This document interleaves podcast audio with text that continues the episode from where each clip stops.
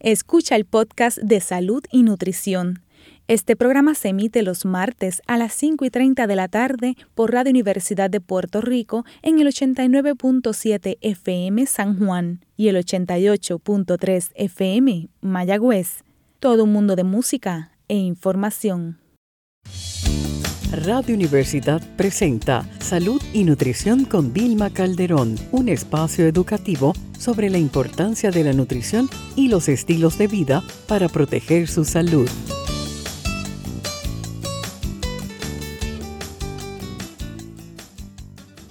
Muy buenas tardes, Puerto Rico.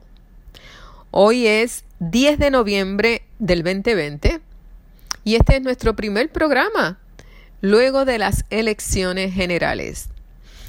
Les habla Vilma Calderón, licenciada en nutrición y dietética, educadora en diabetes, neurocoach y la moderadora de su programa Salud y Nutrición con Vilma Calderón a través de Radio Universidad en el 89.7 FM.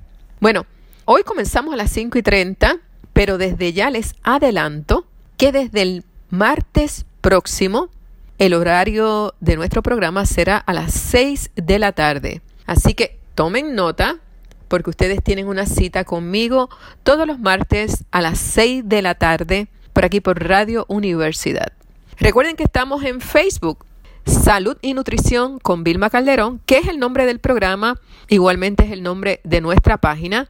Pueden entrar, regalarnos un me gusta, configurar para recibir las notificaciones que frecuentemente subimos a la página y también a través de los mensajes a través de la página, por supuesto, a través de Facebook, se pueden comunicar con nosotros y darnos sugerencias de temas que ustedes deseen que se discutan aquí en el programa.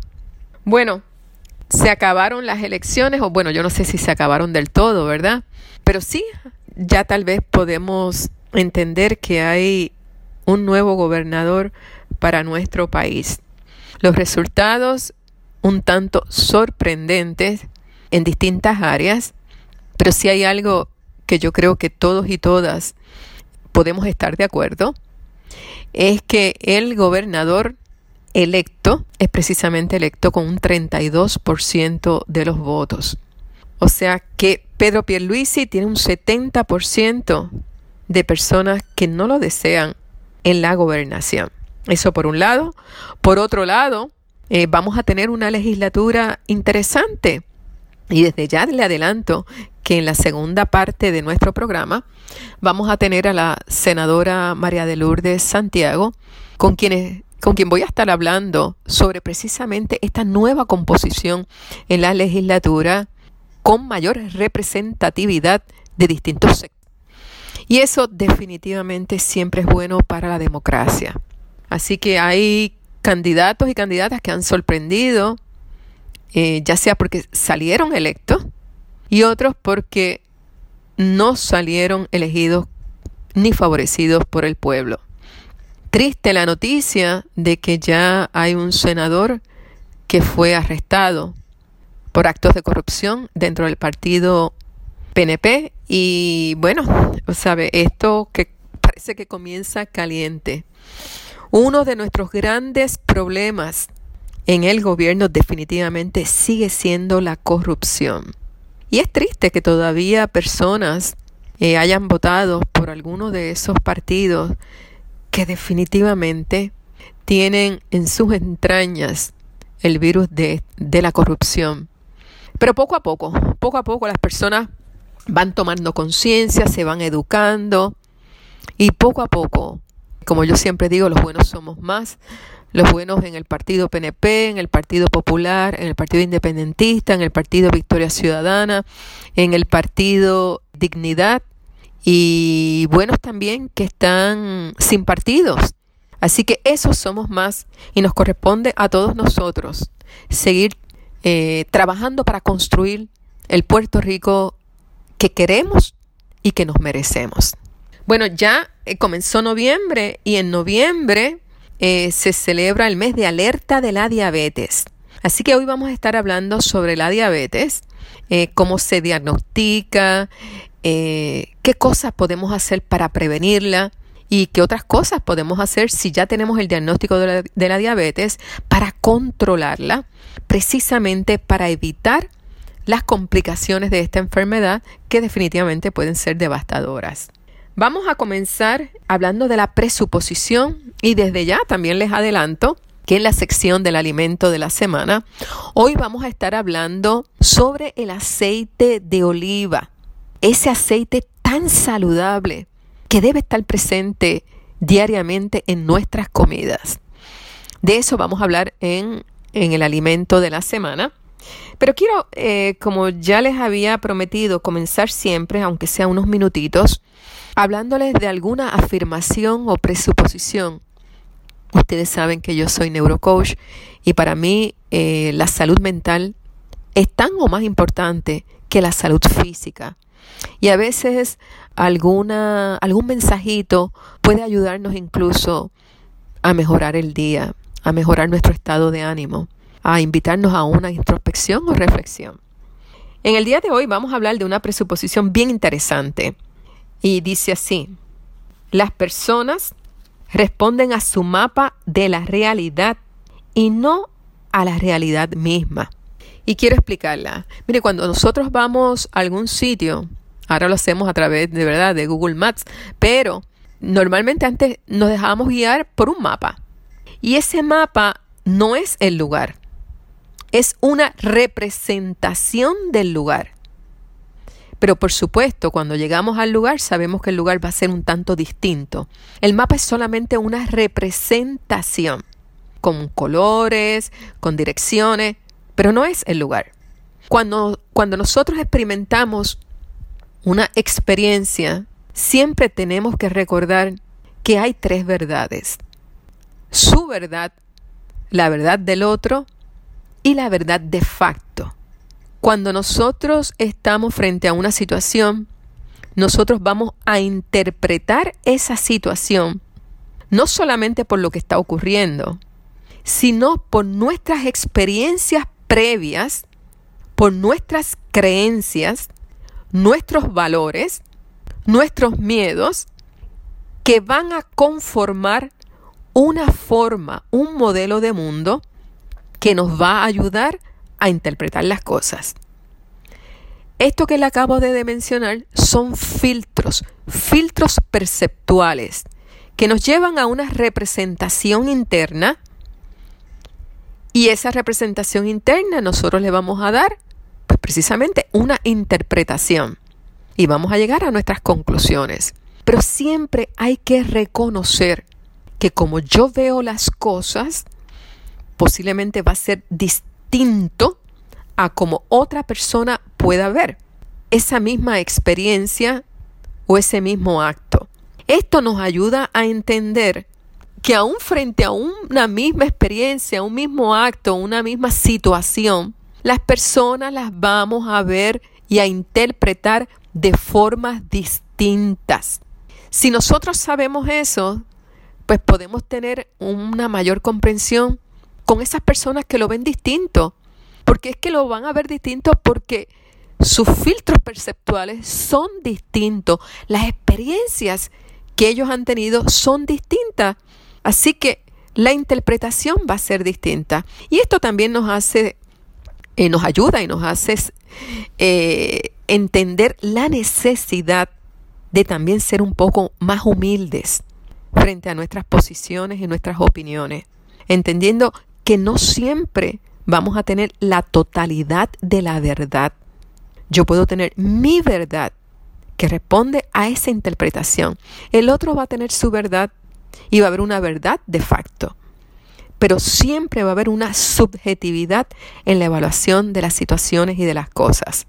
Esto aplica ahora, bueno, aplica siempre, pero creo que es una presuposición que nos puede ayudar ahora con estas, estos resultados de las elecciones y, ah, y nos puede también facilitar el proceso de trabajar juntos y juntas en la construcción de un país que se nos está, mire, cayendo en cantos. Así que les dejo con esta eh, presuposición. Recuerde siempre que nunca tenemos la totalidad de la verdad. Esto nos tiene que ayudar a ser un poco más humildes, pero también eh, un poco más comprensivos al saber que otras personas van a opinar, van a ver las situaciones de forma distinta. No es que estén mal, pero es que va a ser distinto. Y si reconocemos que más allá de las cosas no siempre las podemos evaluar como buenas y malas, simplemente diferente. Y eso también nos va a ayudar a mantener un respeto. Vamos entonces ahora a pasar a la sección del alimento de la semana. Miren, y si hay un aceite que a mí me encanta y que siempre tengo en la cocina, es el aceite de oliva. El aceite de oliva no solamente que tiene un sabor espectacular, sino que yo les dejo saber que el aceite de oliva es uno de los aceites más saludables que existen. De hecho, es uno de los aceites que más se utiliza, por ejemplo, en la dieta mediterránea, que ha comprobado eh, ser un tipo de alimentación que protege a las personas en términos de las, de las enfermedades cardiovasculares y que ayuda incluso en la prevención del cáncer. El aceite de oliva es un tipo de grasa eh, mayormente monoinsaturada. Este tipo de grasa ayuda precisamente a bajar el colesterol malo, como se conoce, ¿verdad? Eh, públicamente así, eh, en buen español en, una en arroz y habichuela. Colesterol es el LDL o lipoproteínas de baja densidad, que son precisamente este tipo de lipoproteínas las que se pegan en las paredes de las arterias y forman la placa arterial. Así que el aceite de oliva ayuda a bajar el colesterol y tiene también un ácido graso muy importante que es el ácido graso oleico. Este ácido graso se ha encontrado eh, que puede tener una función antiinflamatoria e incluso se ha encontrado que puede ayudar incluso en la prevención del cáncer. Así que uno de los aceites, mire, que usted debe tener en la cocina es el aceite de oliva. La pregunta es, ¿se puede cocinar con aceite de oliva?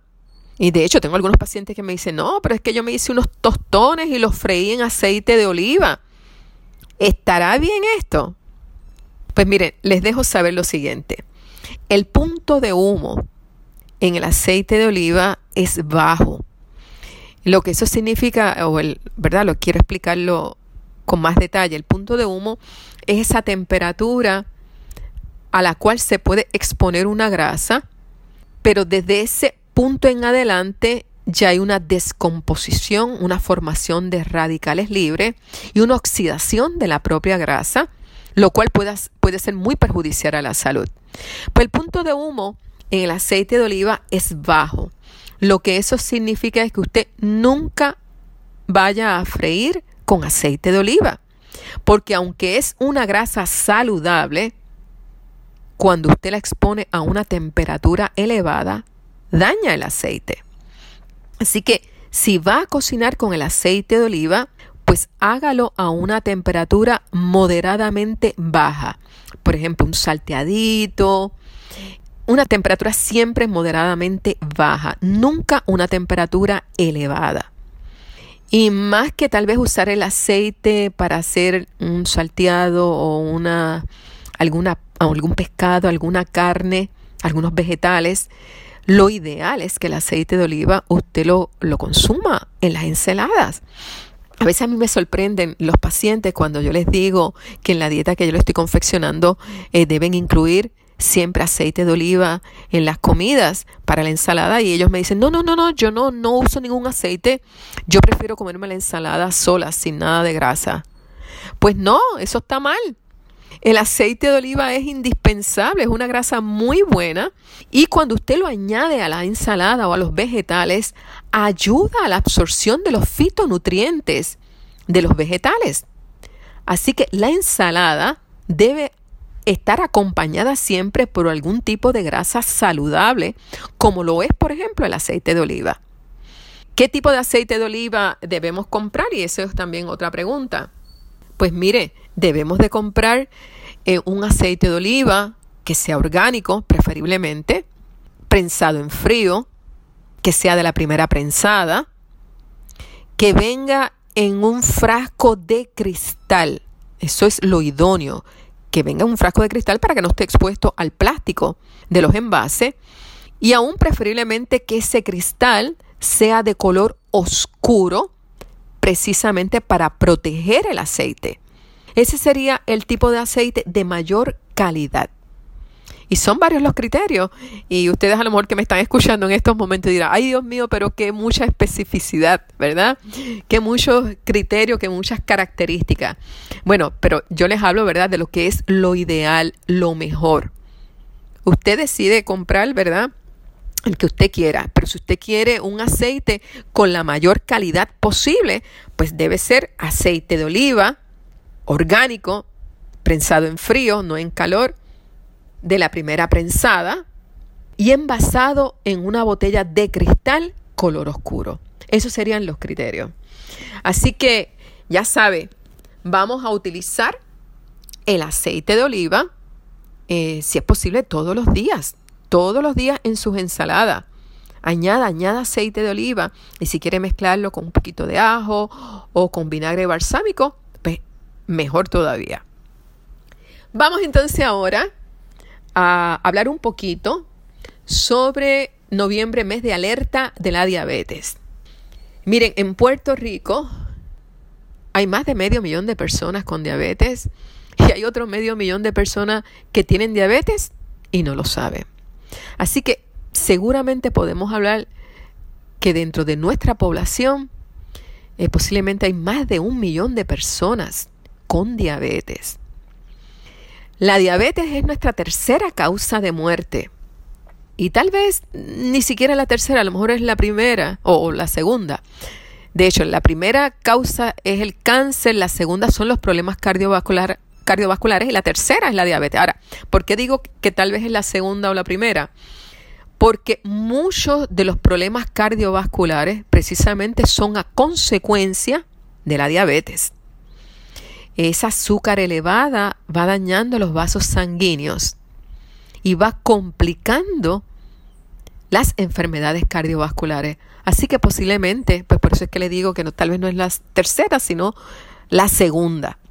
Vamos a hablar un poquito de la diabetes. Eh, esto es un tema que va a ser recurrente en mi programa y les dejo saber que posiblemente durante este mes volvamos a, a tocar este tema porque tiene gran importancia, porque mire, si yo le pregunto a usted si conoce a alguien con diabetes, me va a decir que sí. Va a tener un padre, una madre, un abuelo, un hermano, un tío, o tal vez hasta usted mismo tiene diabetes, que, eh, usted que me está escuchando ahora mismo. La diabetes es una enfermedad eh, que antes se creía que era enfermedades de vieja, pero lamentablemente debido precisamente al problema de la obesidad, nuestros niños y adolescentes, ya estamos viendo diabetes tipo 2 en niños de 11 años y de 12 años. Una enfermedad, como yo les digo, que era una enfermedad de viejos, que ocurría tal vez después de los 40. Pues ahora las estamos viendo cada día con mayor frecuencia en personas jóvenes y hasta en adolescentes. Eh, la diabetes se caracteriza por un problema en el páncreas que lleva a una subida en los niveles de glucosa en sangre. Cuando ocurre a temprana edad y cesa esa producción de insulina de esas células beta, el paciente requiere del uso de insulina, pues se conoce como una diabetes tipo 1. Cuando ocurre esta condición ya eh, un poco más adelante y la persona puede vivir con esta condición, pero no necesita insulina, tal vez algún medicamento oral o simplemente con dieta y ejercicio, pues se conoce como una diabetes tipo 2.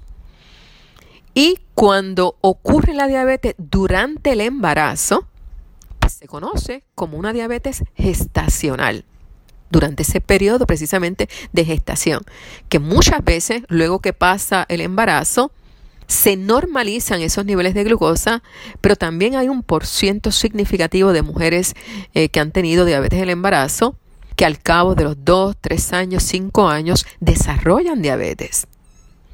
Así que esta condición es bastante frecuente en nuestra población y como yo digo, la diabetes en sí no es tan mala, el problema son las consecuencias.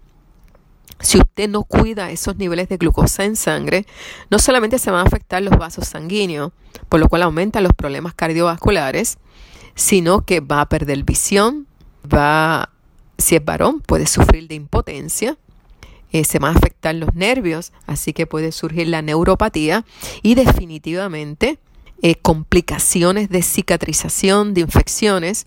Por eso es que en las personas con diabetes es más común las amputaciones de dedo, de extremidades, sobre todo las inferiores, porque esa azúcar elevada complica y aumenta el riesgo de infecciones y retrasa la cicatrización de los, en las distintas heridas o procesos. Y por supuesto, esa glucosa elevada también daña el funcionamiento de los riñones. Así que la diabetes aumenta el riesgo de fallo renal. Y algo que no se dice mucho, pero que también aprovecho para compartirlos con ustedes, es que la diabetes aumenta el riesgo de Alzheimer y aumenta el riesgo de ciertos tipos de cánceres también. Así que esa glucosa elevada no es tan simple como que, ay, yo tomo más medicamento, me como el bizcocho, pero aumento la insulina. No, esa glucosa elevada eh, daña todo nuestro cuerpo. Y esto lo menciono porque aunque frecuentemente se habla de las complicaciones de la diabetes en términos de problemas cardiovasculares, eh, pérdida de visión, neuropatía, problemas renales, etc., pocas veces se menciona el que la diabetes aumenta ese riesgo de Alzheimer, pérdida cognitiva y ciertos tipos de cánceres. De hecho, el Alzheimer en un momento se consideró y se hablaba como la diabetes del cerebro. Así que mire, tenemos que cuidar esos niveles de glucosa aunque tenga diabetes. No porque tenga diabetes, pues usted se va a conformar con tener niveles elevados de glucosa. No. Aunque tenga diabetes, usted va a hacer todo lo necesario para tratar de que esos valores estén lo más cercano posible a lo que se consideran criterios normales. Y para eso vamos a utilizar dieta, ejercicio, cambios en el estilo de vida y si es necesario, por supuesto, vamos a utilizar medicamentos o insulina. Pero mire, usted va a hacer todo lo necesario para mantener esos niveles bien controlados. Si hace eso, Mire, usted va a evitar las complicaciones de la diabetes y aún con diabetes se puede vivir muy bien y con muy buena calidad de vida. El problema no es solamente que exista la diabetes, sino que a veces no somos tan responsables con verificar esos niveles de glucosa y no hacemos lo necesario para tratar de acercarlo a niveles normales. Y cuando hablamos de valores de niveles de glucosa en sangre, tenemos que hacer un esfuerzo porque esa glucosa, aunque usted tenga diabetes, se mantenga tal vez entre 100, tal vez hasta 110, máximo 120.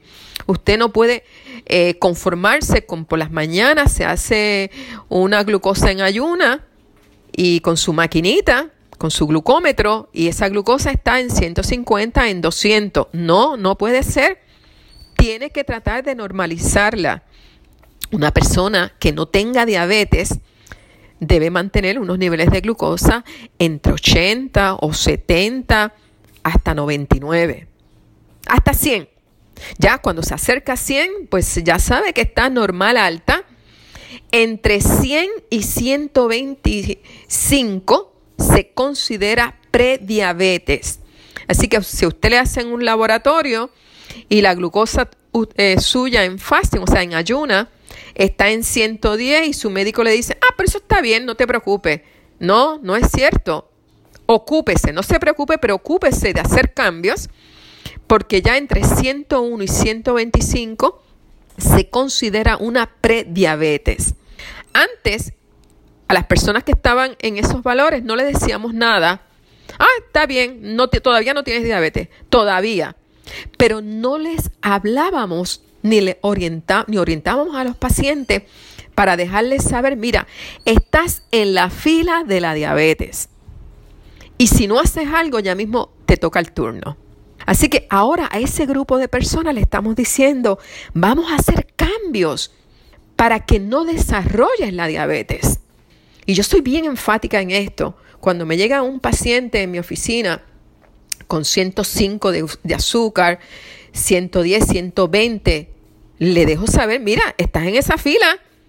¿Tú no quieres diabetes? No, yo no quiero desarrollar. Ok, vamos a hacer cambios. ¿Y cuáles son los cambios que nos pueden ayudar a evitar la diabetes o si la tenemos, a controlarla? Mire, si usted está en sobrepeso, tiene que perder peso, punto. Eso es lo primero. ¿Por qué? Porque esa grasa que usted tiene en el cuerpo tapa los receptores de insulina y aunque su páncreas produzca insulina, no entra a la célula para normalizar esa glucosa.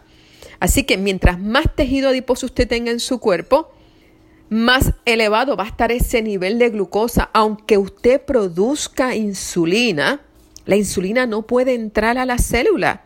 Hay una resistencia a esa insulina y uno de los grandes factores es precisamente la grasa que tapa los receptores de insulina.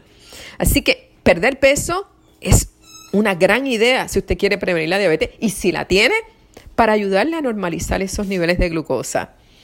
Lo otro, el otro criterio importante es si usted se hace una hemoglobina glucosilada, que es un, tipo de laboratorio que mide la glucosa en promedio en los últimos tres meses, es excelente para saber no solamente en ese momento en ayuna cómo usted está, sino cómo ha estado en los últimos tres meses.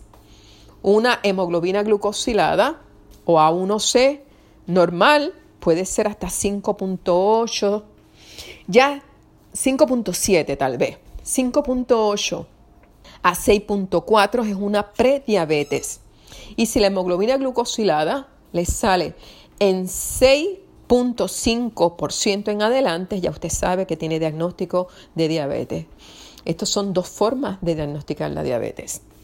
Bueno, tenemos que seguir hablando de la diabetes eh, y vamos a continuar durante este mes hablando de la diabetes, qué tipo de alimentación debemos hacer, cuánto ejercicio, si vamos a usar insulina. Vamos a estar hablando de todo esto durante este mes de noviembre para seguir alertando y concienciando sobre esta condición. Pero ya tenemos que ir a una pausa y al regreso hablamos con María de Lourdes Santiago, senadora del Partido Independentista Puertorriqueño. Regresamos en breve.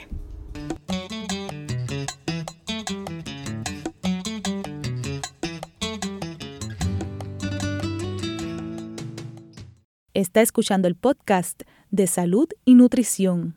Este programa se emite los martes a las 5 y 30 de la tarde por Radio Universidad de Puerto Rico en el 89.7 FM San Juan y el 88.3 FM Mayagüez. Todo mundo de música e información. Están escuchando Salud y Nutrición con Vilma Calderón.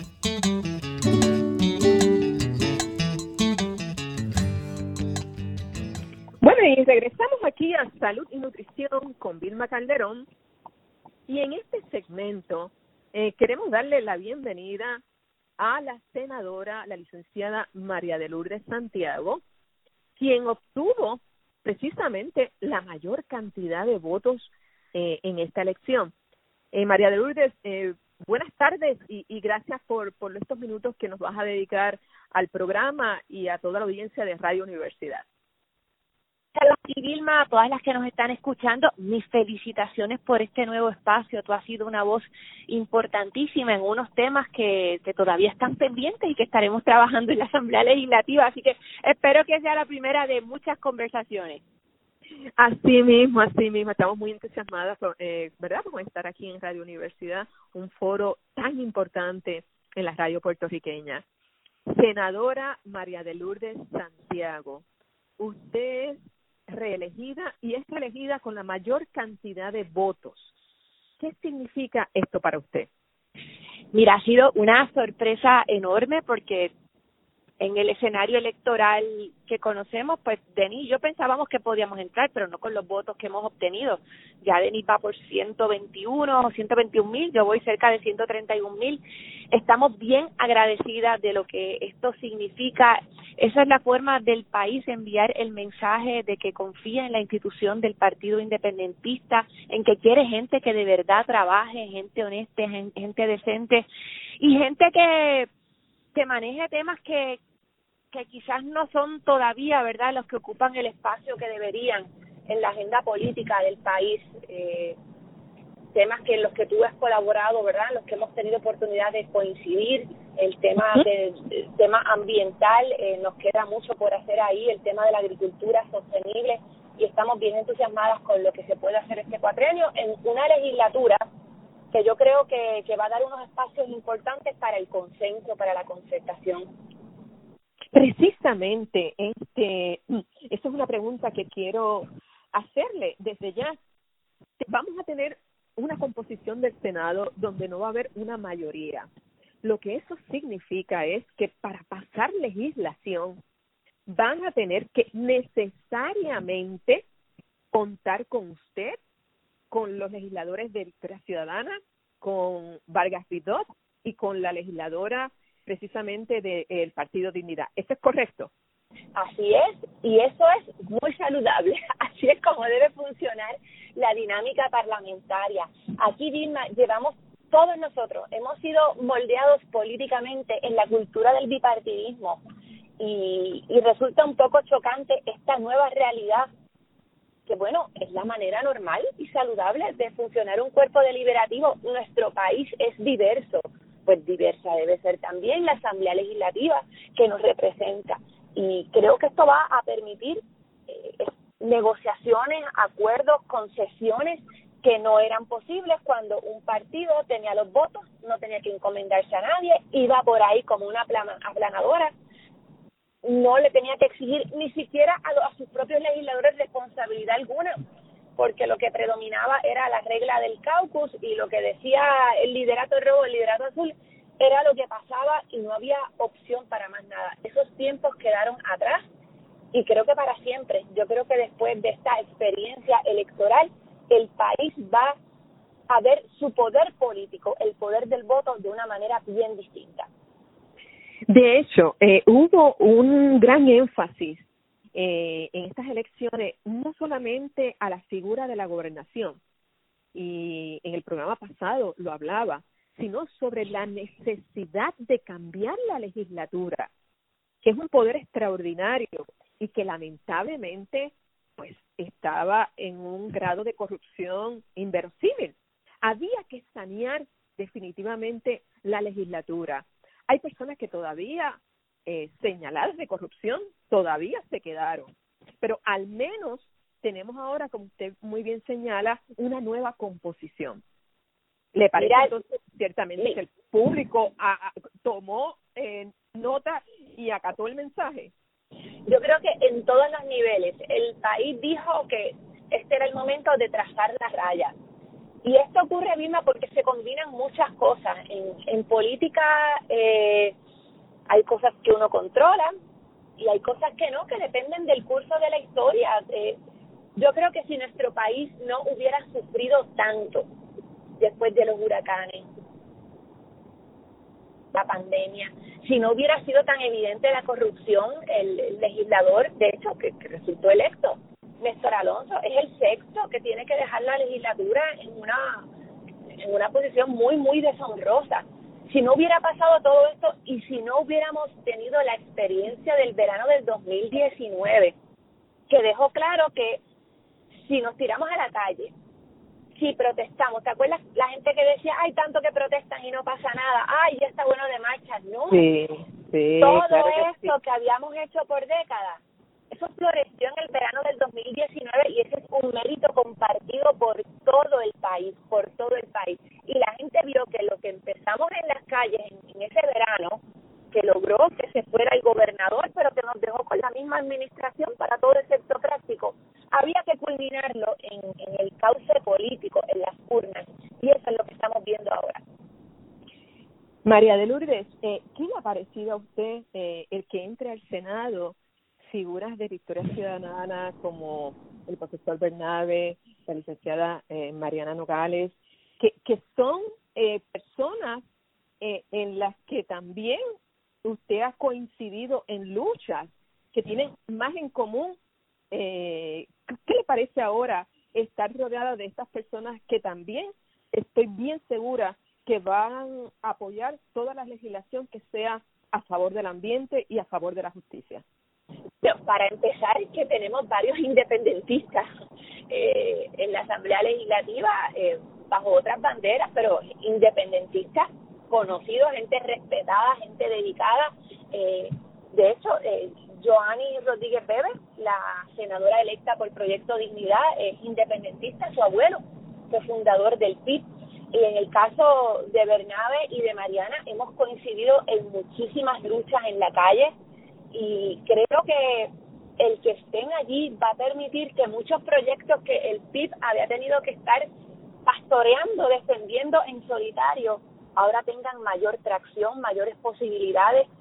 Por ejemplo, el Plan Nacional de Salud. Nosotros llevamos, ay bendito, eh, 25, 30 años ahí, ahí proponiéndolo. Ahora eso va a tener más espacio.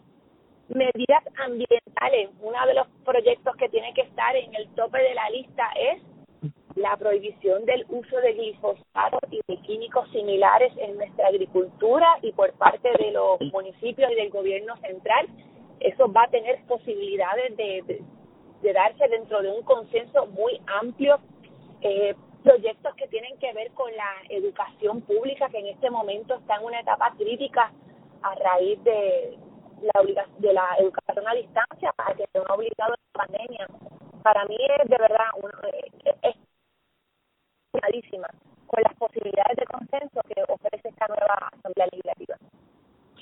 María de Lourdes, este, a veces te, me entrecortas, eh, no sé si hay problemas con la señal, pero eh, quisiera eh, también preguntarte lo siguiente.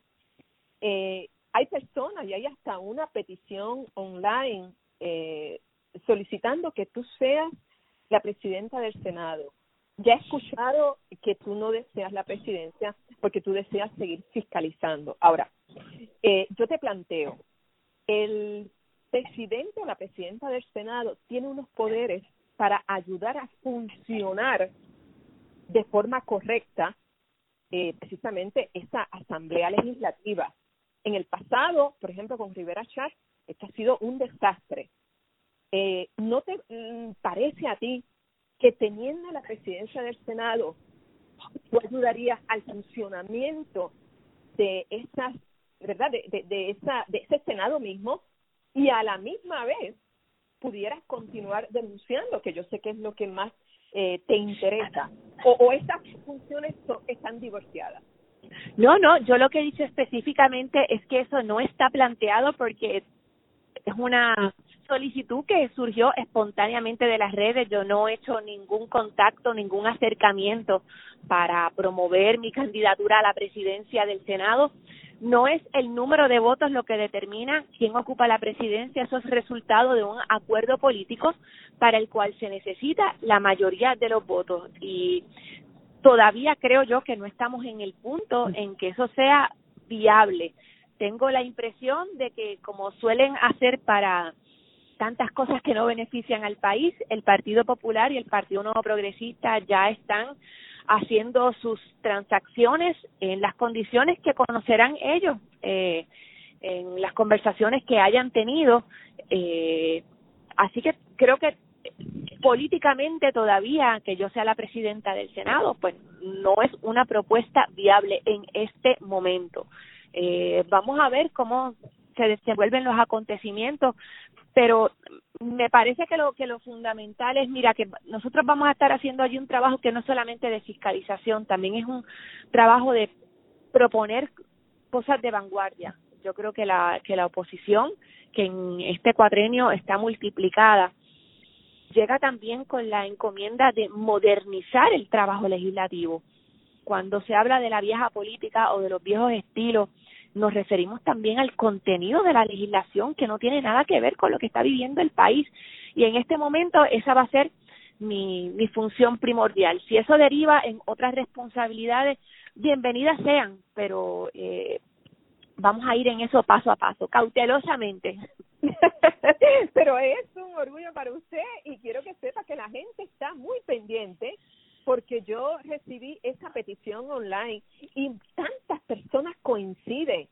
Además que el hecho de que una figura como usted sea la presidenta del Senado, yo creo que le pudiera devolver más confianza a, a, este cuerpo legislativo. Y yo estoy, sí, yo estoy muy honrada viendo los comentarios. Eh, yo me enteré por ti de la petición. Ajá, así mismo.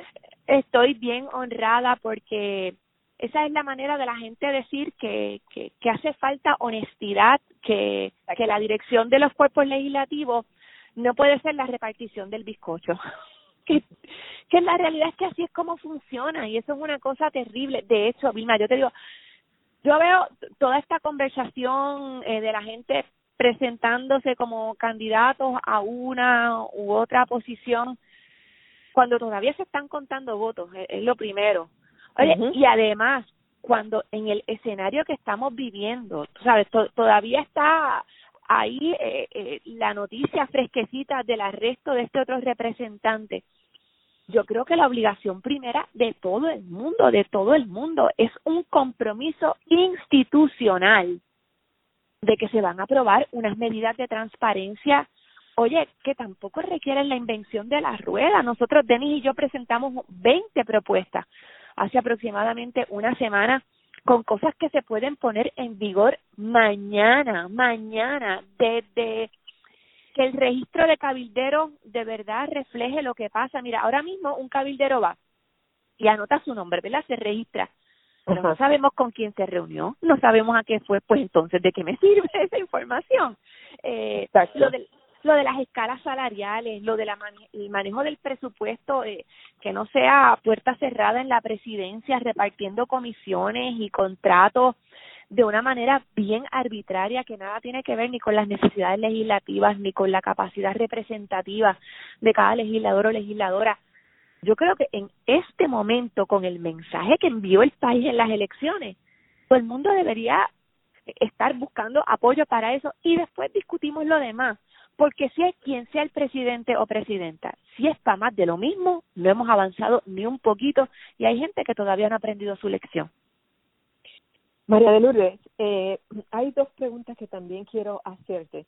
Eh, yo sé que el PIC siempre ha estado en la vanguardia y siempre ha sido eh, protector del ambiente. Yo quiero eh, traerte una preocupación y lo voy a hacer público porque hace unas semanas estuve en estos hoteles que se llaman hospitales, ¿verdad? Estuve, me tuve que pasar unos días por una situación de salud y aún dentro de esa situación de salud yo salí tan anonadada y espantada por unos asuntos en los hospitales, por ejemplo, y, y son dos cositas que, que te quiero mencionar. En la bandeja a mí me enviaban refresco.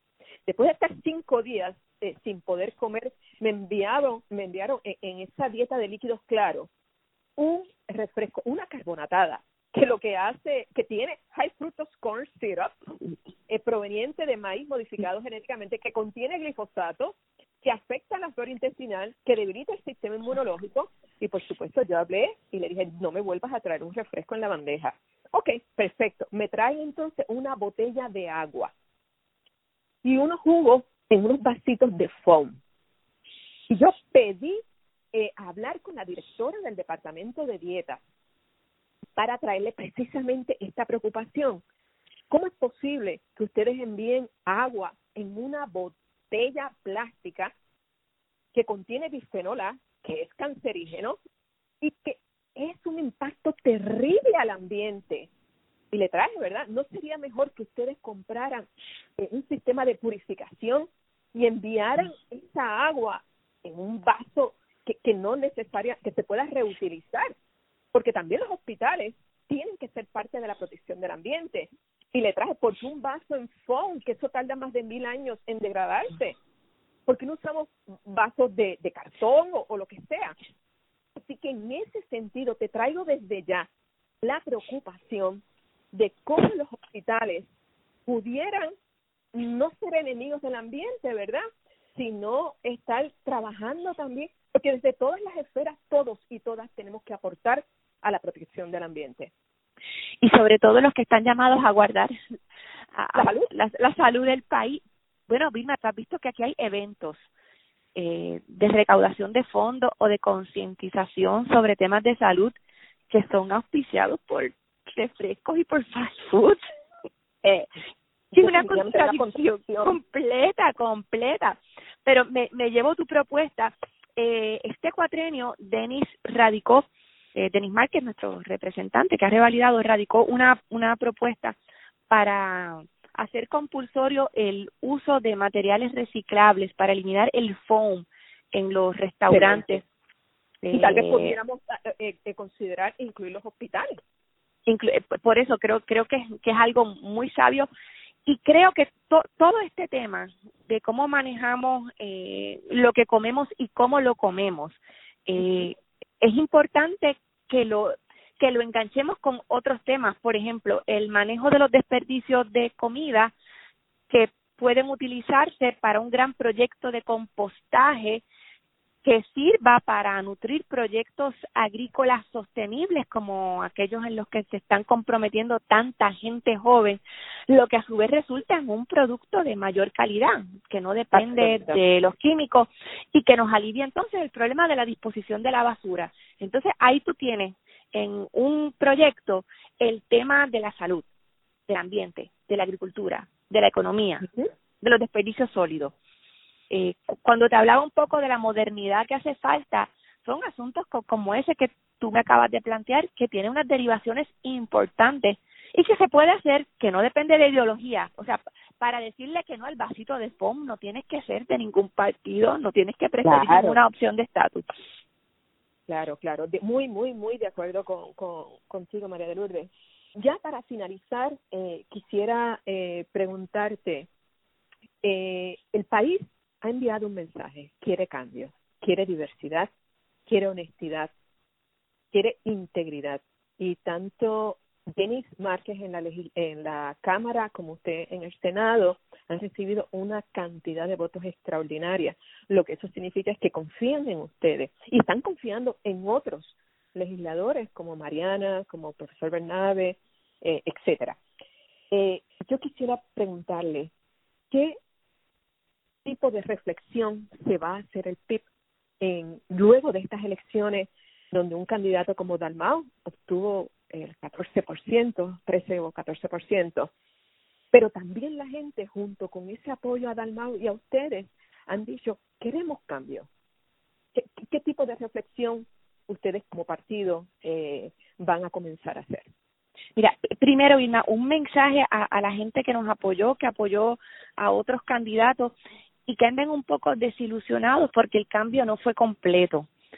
Tenemos que celebrar el, salto que este país ha dado, que es una cosa sin precedentes. Yo creo que es bien, bien, bien importante que no minimicemos lo que se ha logrado porque es un logro inmenso, un logro inmenso. Tenemos que estar eh, contentas y dispuestas a continuar en el PIB. Estamos comenzando ese periodo de, de, reflexión porque no se trata solamente de la candidatura de Juan y de las candidaturas legislativas, Vilma. Tenemos una cantidad de candidatas y candidatos jóvenes que hicieron un gran trabajo que deben permanecer visibles en la discusión política. Eh, yo creo que la candidatura de Juan también llevó un mensaje de que el estilo un poco acartonado y solemne eh, que mucha gente resiente del PIB, pues hay que dejarlo atrás. Eh, el mismo Juan se ha transformado, usted no es el mismo candidato del 2012. Y, y, Ciertamente. Y la gente me pregunta, ¿y cómo fue que se trazó esa estrategia publicitaria? Nosotros no tenemos nada de eso, o sea, nosotros no tenemos consultores ni nadie que, que haga proyectos de imagen, ni, ni, ni se hacen eh, determinaciones de, de, de cuánto Juan va a alzar la ceja o, eh, eh, este Juan, Juan es así. Eh, y yo creo que ese es un mensaje importante de verdad de, de cómo simplificar el mensaje de cómo hacernos más cercanos a la gente. Ha sido un proceso de aprendizaje toda esta campaña y en eso estamos comenzando a trabajar ya. Hay mucho mucho trabajo. Mira, Vilma, lo, lo que pasó en, en el, el 3 de noviembre, eh, este es el, el, la raya, este es el punto de, del, del que no hay regreso. Aquí hay unas posibilidades enormes de acabar este proyecto de transformación, no de acabar, vamos a decir, eh, de magnificar este proyecto de transformación en el 2024.